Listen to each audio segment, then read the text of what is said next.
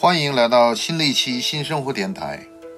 今天我们请来了一位朋友，过去二十年，他拍电影，他开餐厅，他修建古庙，这就是我们今天对话的嘉宾林凡先生。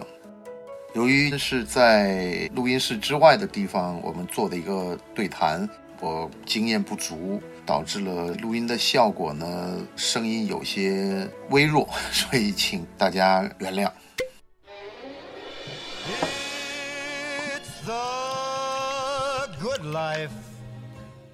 Hello，我是范廷略，这里是新生活电台，由荔枝播客独家制作播出，每周更新两次，欢迎收听订阅。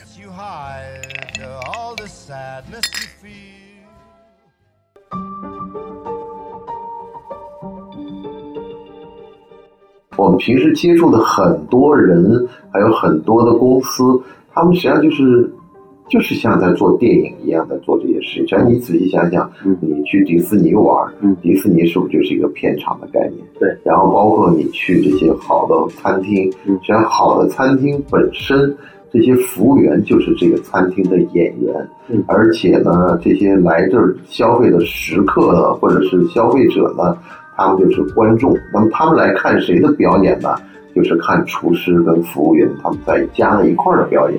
那么前场呢，可能就是舞台的这个正中央。那么在厨师呢，隐藏在后台这个位置，他要给你做产品。你就可以看嘛，就是所有的这些好餐厅，基本上都是这样，就是把这种人生如戏的这种概念。完全浸泡在他们的平时的这个想法里面，所以我以前就觉得电影是一个有梦想的行业。实际上，你呢现在在做的事情，我是觉得你把很多行业都做成一种有梦想的感觉了。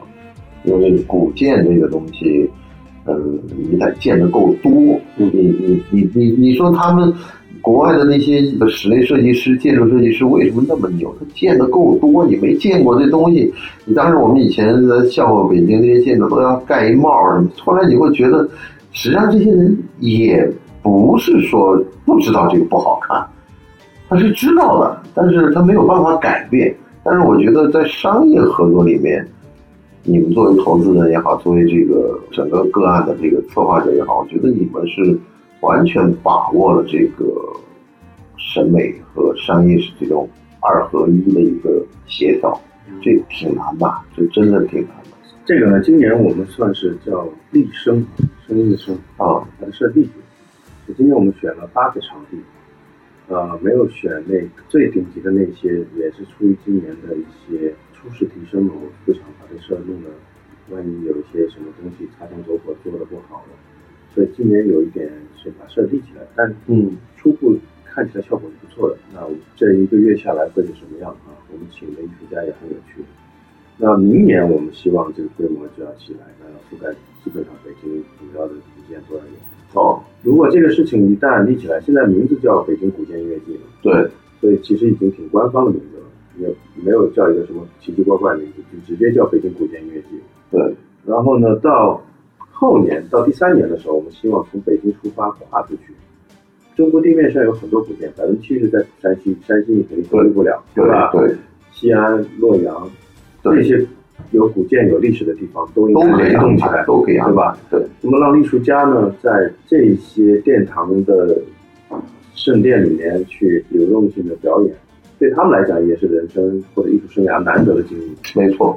呃，为什么很多人对这个事儿有一些评价还不错？就是觉得你这事儿是没有人干过的一件事，就是没有人那么大规模的、有序的，按照一个规定的时间里面，以一个整体策划的方式去把古建作为一种表演场景去使用。但平时这些古建筑还是保留的这种参观的功能，是吧？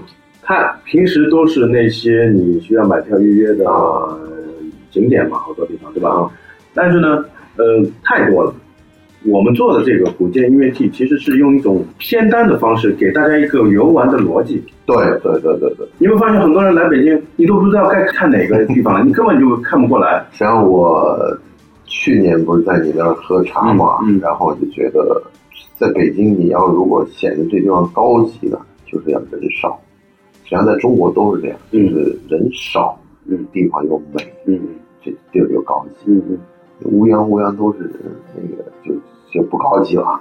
所以说，我就觉得你这种演出也好，或者是你的茶室也好，你在那儿下午夕阳西下之前非常舒服。就是不要抽烟嘛，这个是防火要求，不能抽烟。对对对对对。但你说人少吧，其实作为经营方来讲，啊，这就是一个困扰。没错没错。所以呢，我从经营的角度来讲，我不排斥人流。对。但是你把一些调性、主视觉一定要抓住。有的场地是因为人力多了之后会失控，会乱了阵脚，也会增加你们的管理成本，它的品牌力也会越来越弱。对对对。所以回过来我们讲古建音乐季这个事情。我们其实还有一条线是公益的线，嗯，这个我们在十一月份会发布的啊。其实有很多很多古建筑是需要看护的。那么古建筑其实现在绝不是你现在看到的所有古建筑都已经修好了啊，而且古建筑也像老人的身体一样，你这会儿修好了，他明天膝盖就疼了，后天肩膀又酸了，对对，它是需要时时看护的，你知道吗？所以呢，古建音乐季同步做了一个古建守护人计划，嗯。是什么呢？就是邀请这些艺术家或者社会团体、企业来参与到古建的守护和保护里面，为古建代言。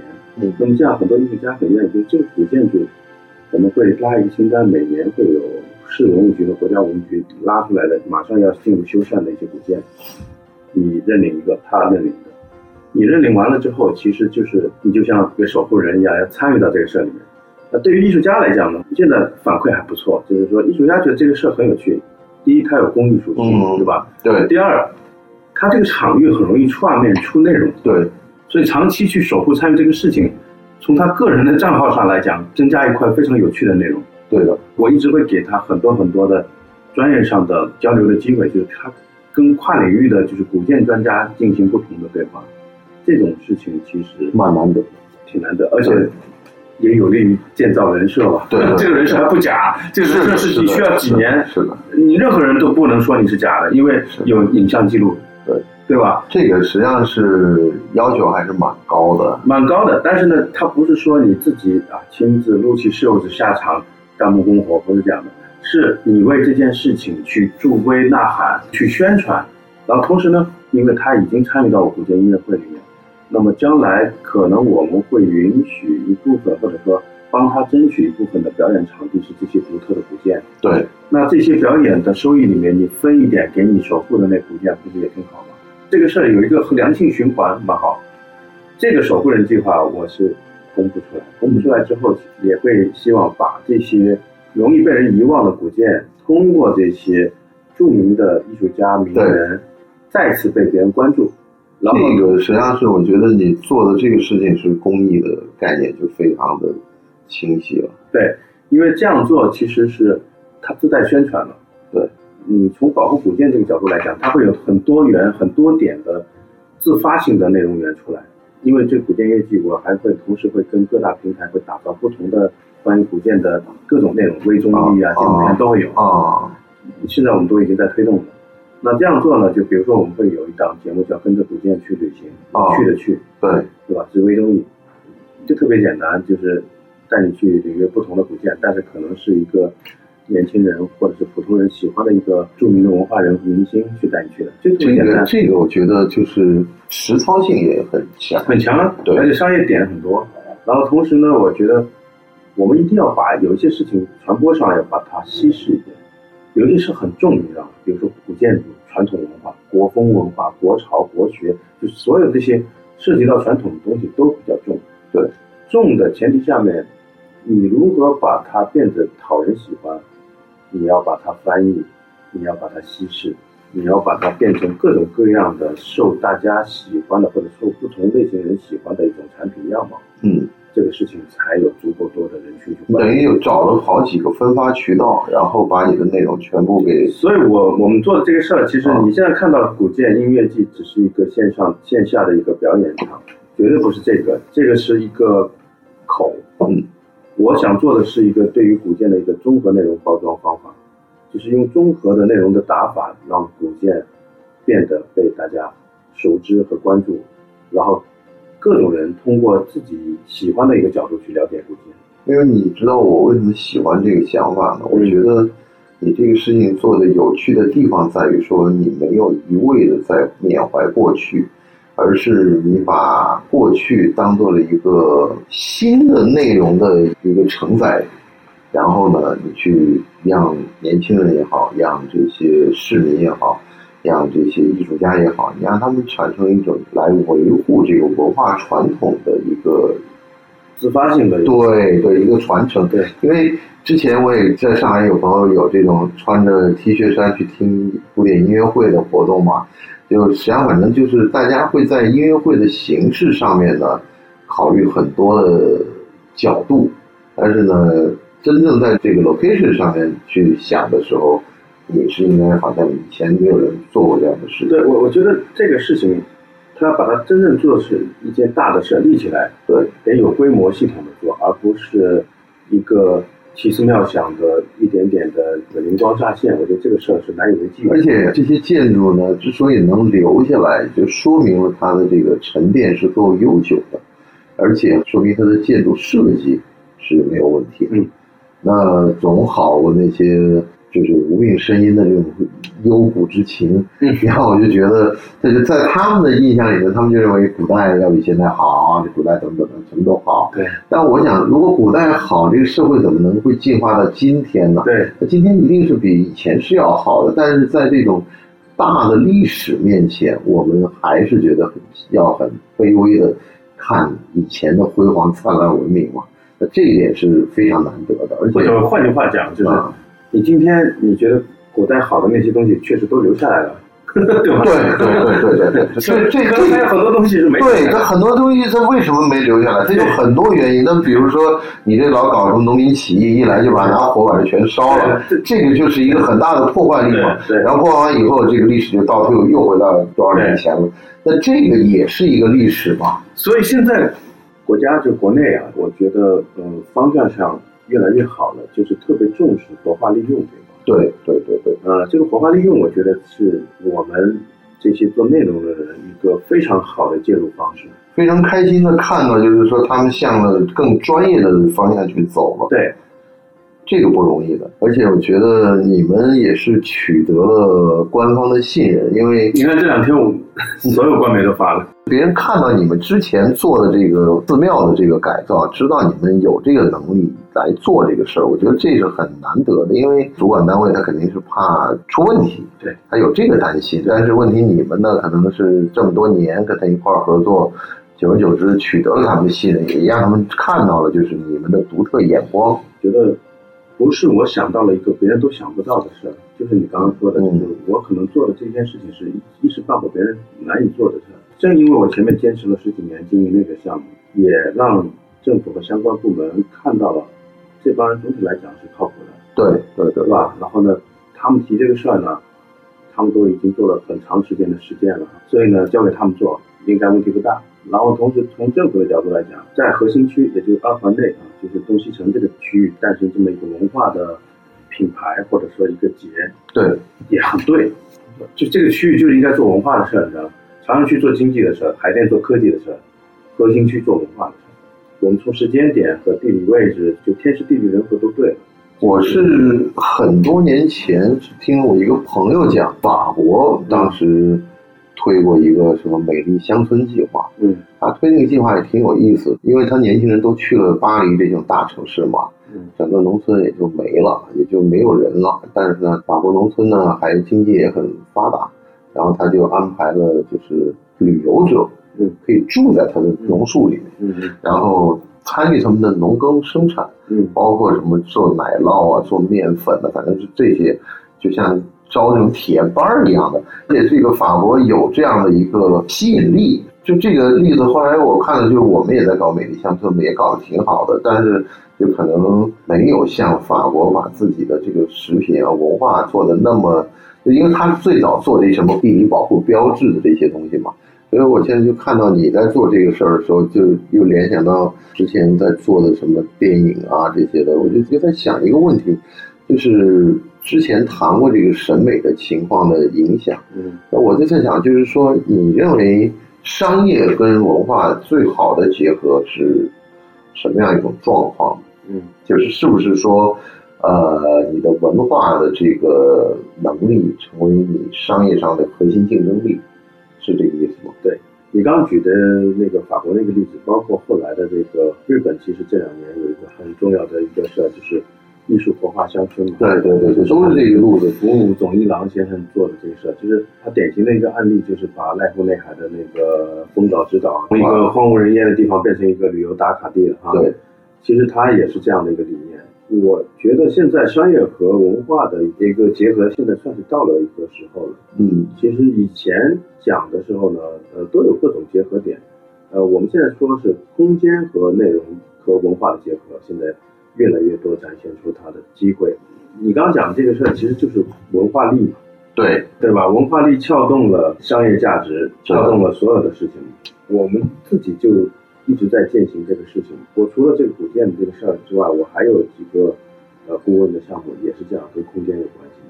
那我自己比较乐在其中的是觉得他的这种策划非常有趣。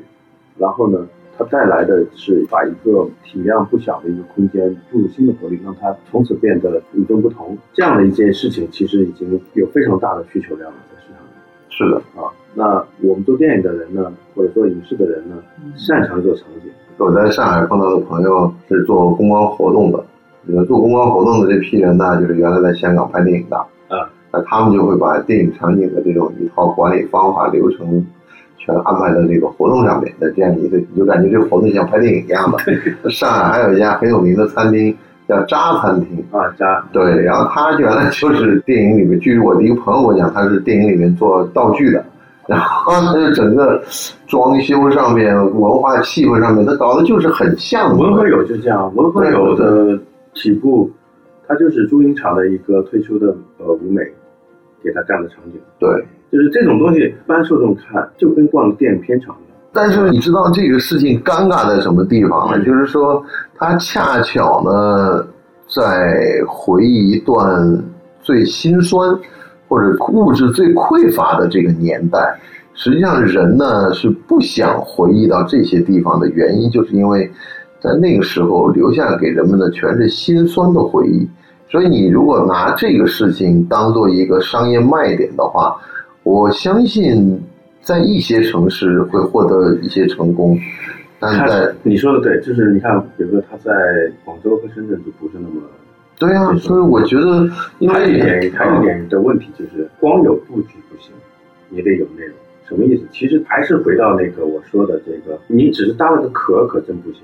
是啊，就是说，大家如果竞争力只是比那个美术功底的话，我觉得这也还是不够的。对的，对吧？对的。其实你还是要安排很多，还是要核心竞争力。对，核心竞争力还是那些软的东西，还是那些你需要不停的迭代去更新的那些东西。说老实话。嗯，我觉得搞来搞去，一旦搞起这个主题乐园什么的，个个都要超越迪士尼。但现在迪士尼依旧是遥遥闪你好几条街。对，这个离你还是很远很远。就这个事儿，你没有办法。就是我们现在是感觉是知易行难，就是很容易看出名啊，这个我知道怎么回事儿。这看人挑担不吃力。真正让他自己挑担的时候，才发现捉襟见肘。你说当时都很豪迈的说这是个小目标，怎么怎么样？嗯，我现在知道的可能就是华侨城和这个长隆做的还非常成功一些，剩下其他的后面的都以为好像是很容易的事儿，好难啊，真是好难啊，真是。首先，好莱坞就是迪士尼和和环球影城发展那么成熟了，他也没有在全世界疯狂的盖。为什么？就是他那套体系，他最懂那个怎么赚钱了。对，他到处弄，是不是会像他少弄几个赚的更多呢？对吧？并没有。所以这里面其实他也把账算。还有一点就是，他们其实主业还是在 IP 开发这一块。没错，没错。现在我们他的 IP 足够强才行。就是我们现在好像不太提这个 IP 的事情了就是我们现在国内其实误入一个歧途是什么呢？就是说。很多做那个乐园的人是把它打造成景点，对，景点是啥呢？就是到了之后，哦，这样，哦，文国风拍了照吧，拍完走了，对。然后你会发现，其实很多地方对声音的管理和现场的商业的一些业态的一些都不行，都欠考虑。对，所以这个是基本上是一个一点零版的一种状态，就疯狂的把场地圈了。对，前两天我还看了，就长春的电影制片厂在海口的那个，他们也叫环球影城，圈了七千亩的地，现在挂牌要转让，负债率很高。问题在哪？就是说我们这么多年的影视的内容里面，真正能进入场景 IP 开发的并不多。对的，所谓这种呃自带宇宙体系的，你看啊，就在好莱坞也屈指可数，不多的。对，好莱坞只有星战、阿凡达，对啊，指环王这些才叫宇宙级的啊。哈利波特，就是说这里面是，就举个例子，比如说阿凡达，卡梅隆在八十年代初剧本就已经成熟了。对。他说二十年以后才能拍，因为这个过程里面他有这个 CG 技术啊，各方面的东西都不成熟，或者说达不到他的做不起来。还有他在这个二十年里面根本没有闲的啊，他在二十年里在做什么事儿？建造这个阿凡达的语言体系啊。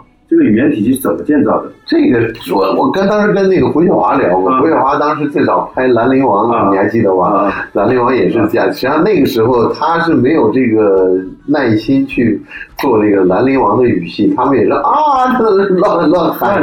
对，但是人家这个是有真正有一堆语言学家围绕着去做的。还有一点，他他为什么是这种语言？嗯，他再往前推导，说那个星球。主要是哪些元素构成的？对，所以它会长什么动植物，你知道吗？它是这么推导的。所以长出来动植物发什么声音的？你就觉得全是这样的。就觉得好莱坞之所以是好莱坞呢，它有很多讲究的事儿。它这个讲究的事儿呢，它养活了很多你看上去我跟它毫无关联的行业，但是实际上这就是扎实的一个。行业工业体系，工业体系嘛，你你光觉得好像编剧你也不舍得花钱，什么你就舍得给演员花钱，那这个是不行的嘛。你现在你说拍一个科幻片，你还给我搞个语言，还搞那么多语言专家、植物学家，还搞地理专家过来，你这不是故意给我这造成本吗？但是人家就是特别规规矩矩的，包括你还有不知道你知道吗？那个《黑客帝国》。黑客帝国也是一套非常完整的科技理论在里面，然后这个科技理论就成了大家就觉得，那这就是一个里程碑式，你这就是一个里程碑式的作品，你不能够说你搞几本科幻小说你就干过人家，人家已经在视觉上已经干过你了，然后他后面的文字准备的工作，系统性的做这个事儿，对对对，所以我就说国内做文旅这件事情其实并没有错，就是说我们会有这波红利。也就是说，旅就是国内旅游的红利。对，其实就看了个热闹，来的人都是游客、退休的老年人、农村的人哈，跟旅游团，然后以非常低廉的那票价去拿的套餐嘛。对，但是呢，其实这些人投乐园、投文旅的初衷，其实是想吸引年轻人。对，其实是想吸引那些真正想去迪士尼、想去环球的那些人，这是事与愿违的。所以回过头来说，这个古建这个事情，其实我。我想打开另外一种场域。假设说最顶级的场地和空间和场域是哪？老祖宗已经给我们留在那儿了。对对对吧？这些东西我只要用一次两次的方式，或者每年有一个约定，你就进来了，你就奔着内容来了。但是你同时你又刷了一遍这个场，对，你到最后你会感谢我们这个内容的。说要不是因为这次原因，我估计我也想不到哪年我会专门过来看一个电影。没错没错，有很多这次我们列到那个第一批里面，我们列到那个片单里面的那个场地五塔寺啊，那么美的地方，很多人都不知道。之前好像有几本书是拍北京那种古建筑的摄影集，拍的蛮好的。嗯。我是觉得呢，我觉得其实是我们不要意图别人主动去了解这个事儿，这个太慢了。对，或者说现在大家其实是需要被引导消费的，或者是去引导去场景的。如果我们有一个非常恰当的一个方式去把大家引导到那些地方的时候，我觉得这里面就有多方的好处了。政府很愿意，对吧？嗯，古建方也觉得很好，嗯，增加收入了。对，然后呢，艺术家觉得很有面子，就是这些地方是他平时想象不到能表演的地方。然后观众觉得感受很好，很棒，发朋友圈好看，什么好处都得。我觉得这个事儿好的策划应该是都是多赢的一个概念，而不能说是哎，不要有一方觉得哎呀勉强被动接受的。好的项目一定是这样，就是说无论从哪一方都有受益，这我才觉得是非常漂亮的一个营销之战吧。我觉得对，所以也就是从今年开始，我觉得看看我们能变成什么样子。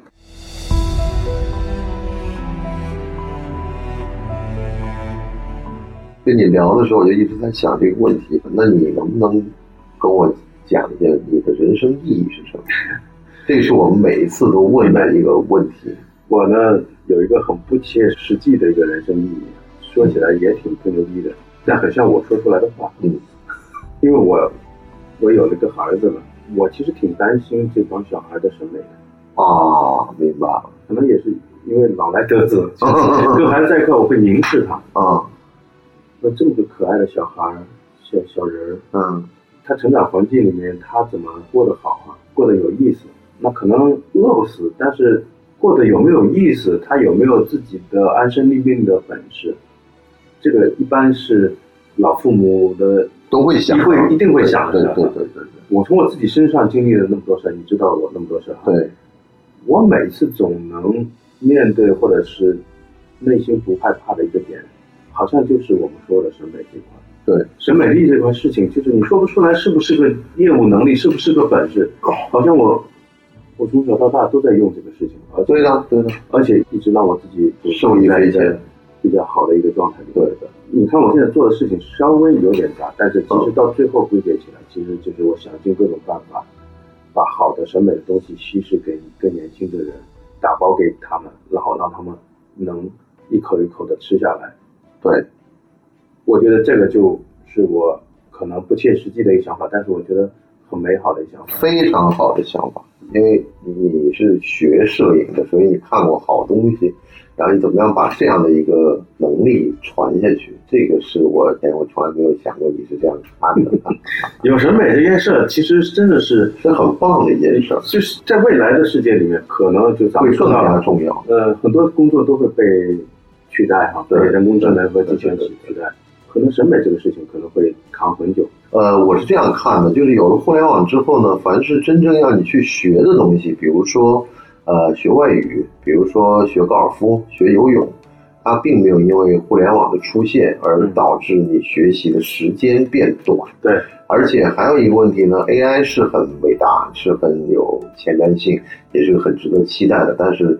所有涉及到跟人的心情、跟人的这种质朴的内心有关的东西，它都表现不出来，因为它目前它的这个算法也好，它的这个捕捉能力也好，它跟这个喜怒哀乐的事儿、这种激动、这种荣耀、这种骄傲，它还是比较苍白的。它跟这些人的复杂感情比起来，它是做不出来的。所以说，你给我讲到你。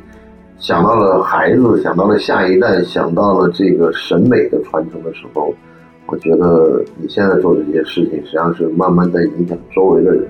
你不问这个问题，我不多说。嗯，你问我，我会说。对，我并不是说应对你这个回答我在想的，其实我从头到尾就在想这个事儿。对，呃，为什么我伺候那么多呃博物馆，去能做这些事儿？嗯，呃，其实我有一个朴素的愿望，就是说，如果有一天我儿子。从他开始懂事的时候，嗯，天天盼着我带他去博物馆，天天盼着我带他去古建里。我就想，那我这个方法太对了嘛？对对对，对吧？特别好。就是说，玩别的都可以，但是呢，他总有一件事情是让老父亲看起来觉得靠谱、靠谱的，然后呢，对他自己有终身受用的一件事情。美的这种东西很难以描述，但是如果你老在这个场域里待着，耳濡目染。你一定慢慢得到，一定会有很好的结果。美的这个传播啊，这个事情，我觉得是终身在做的事。这一步一步的，所以你才能看到我为什么折腾这些事。其实，在很多朋友或者不了解的人来看的嘛，这我就是从穷折腾、瞎折腾。蛮好，蛮好的。我觉得等到你守护计划开始的时候，我们再做一期节目，我觉得这个是会非常有意思，而且就是说可以通过我们这个。目前没有什么影响力的这个节目来推广一些这个守护人，就是我觉得，一是咱们是多年好友，另外一个就是不同的声音、不同的用户，对对，就是我们有观念、有表达时候就表达一下，没错没错，把声音说出来。我现在其实我们在做这一块，我们有一个专门的、很成熟的一个媒体团队，所以你能看到矩阵式的这种媒体。这个是咱们这些做这种的人的一些专业素质，非常好，好吧？那我们今天就聊到这儿，改天我们再跟林凡在他的这个古建音乐剧里头，我们再跟他有一些新的进展再看了，好吧？好，OK，拜拜，谢谢，哎，再见。